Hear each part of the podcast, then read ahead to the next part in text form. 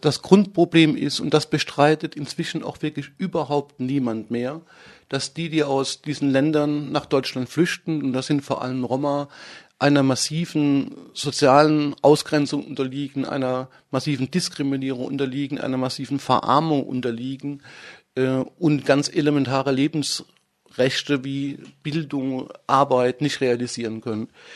Äh, ich lese mal ganz kurz aus der Begründung des Gesetzesentwurfs vor.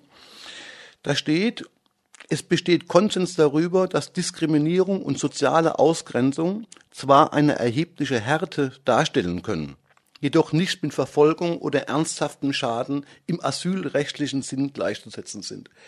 Und damit gemeint ist damit, dass jeder weiß und auch die Bundesregierung nicht mehr bestreitet, dass das eine menschenunwürdige Situation ist, in der zahlreiche Roma sich vorfinden. Man sagt, das ist so, aber es ist im rechtlichen Sinne, im juristischen Sinne des Asylrechts kein angemessener Asylgrund.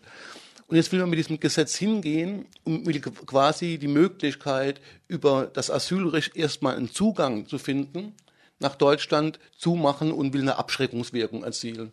Und das ist auch, glaube ich, der ganz klare äh, Sinn des Gesetzes. Das Gesetz wird faktisch begrenzte Wirkungen haben, aber es ist ein klares Abschreckungssignal und darum geht es. Und das ist der Grund, äh, warum wir, aber auch andere Organisationen wie Pro Asyl, Komitee für Grundrechte und Demokratie, die Wohlfahrtsverbände, auch die kirchlichen Wohlfahrtsverbände jetzt anhalten, seit einigen Wochen gegen dieses Vorhaben protestieren und sagen, das ist die, die völlig falsche Reaktion auf die Problematik von, von Roma in Serbien, Kosovo und äh, Bosnien-Herzegowina. Ähm, auf der Bundestagsebene wird das von morgen beschlossen werden. Also man hört aus Insiderkreisen, dass es zwar ein paar, paar Haltungen geben wird bei der SPD, aber die Mehrheit wird zustimmen. Und deshalb liegt es halt die Chance auf der Landesebene, weil eben der Bundesrat noch zustimmen muss. Und da haben die grün-roten, rot-grünen Bundesländer ja eine Mehrheit, könnten also das Gesetz verhindern, wenn hm. sie wollten. Also ihr zählt mit äh, der Karte an Winfried Kretschmann nicht nur darauf, dass Baden-Württemberg gegen den Gesetzentwurf stimmen wird, sondern dass äh, Baden-Württemberg eine Welle von Gegenstimmen auslöst. Also wir gehen jetzt erstmal davon aus, dass ähnliche Aktionen auch von Initiativen in anderen Bundesländern laufen und nutzen halt unsere Möglichkeiten hier im Bundesland, Versuch Einfluss auszuüben. Ne? Und man würde ja vermuten wollen, dass äh, gerade eine grün dominierte Landesregierung in besonderer Weise ansprechbar sein sollte auf Fragen der Flüchtlingspolitik. Ob das tatsächlich so ist, ist eine andere Frage, aber man darf erstmal noch dran glauben. Wie gesagt, eben im Bundestag wird morgen verhandelt. Am 23. Juni äh, gibt es dann eine Sachverständigenanhörung und äh, man hört, dass die Entscheidung auch noch vor der Sommerpause durch den Bundesrat mhm. gehen soll. Es eilt also sehr mit der Postkartenaktion, mhm. oder? Es eilt deshalb, also wenn man sich die offiziellen Begründungen anschaut, dann kann man mal sehen, im, wir haben im letzten Jahr, glaube ich, ca. 120.000 Asylanträge gehabt in, in Deutschland. Äh, und in einer ganz aktuellen Erklärung des Bundesamtes für Migration und Flüchtlinge wird gesagt, es wird immer schlimmer. Wir haben schon irgendwie 40.000 in den ersten Monaten dieses Jahres. Wenn man ein bisschen länger guckt, ist das weit weniger als, äh, als noch vor zehn Jahren. Also ich mache mal gerade mal eine kleine Schleife. Wir haben Anfang der 90er Jahre 300 bis 400.000 Asylanträge gehabt, damals in der Ex-Jugoslawien-Kriegssituation. Wir haben dann bis 2005, ne Quatsch, bis 2003 120, 130.000 pro Jahr gehabt und dann ist es deutlich runtergegangen auf einen Tiefstand von irgendwann mal Mitte der 2000er von 28.000. Das heißt, wir sind jetzt noch nicht mal mehr auf dem Niveau äh, der frühen 2000er Jahre.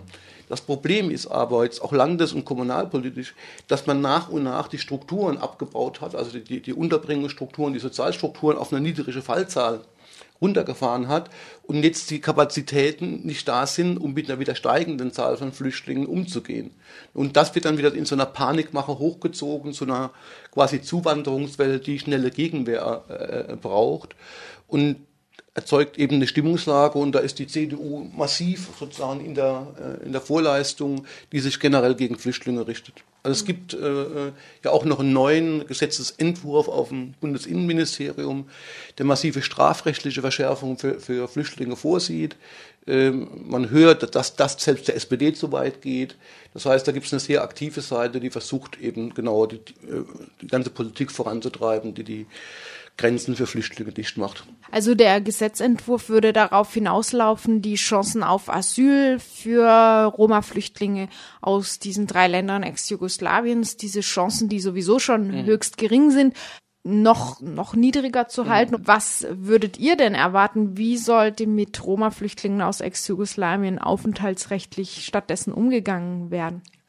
Also mein Argument wäre, oder unser Argument wäre zu sagen, wenn man anerkennt, dass tatsächlich die, die, die Fluchtgründe der Roma aus Ex-Jugoslawien nicht Asyl im Sinne der rechtlichen Asyldefinition sind, ne, dann muss man auf ein weiteres Verständnis von akzeptablen Fluchtgründen setzen äh, und nicht nur sagen, jetzt politische Verfolgung durch staatliche Behörden oder direkte und unmittelbare Gefahr für Leib und Leben sind legitime Fluchtgründe, sondern auch eine Lebenssituation, in dem einem elementare Menschenrechte, Gesundheitsversorgung, Bildung, Arbeit äh, vorenthalten sind, äh, ist eine Lebenssituation, die einem das Recht verleiht, das eigene Herkunftsland zu verlassen.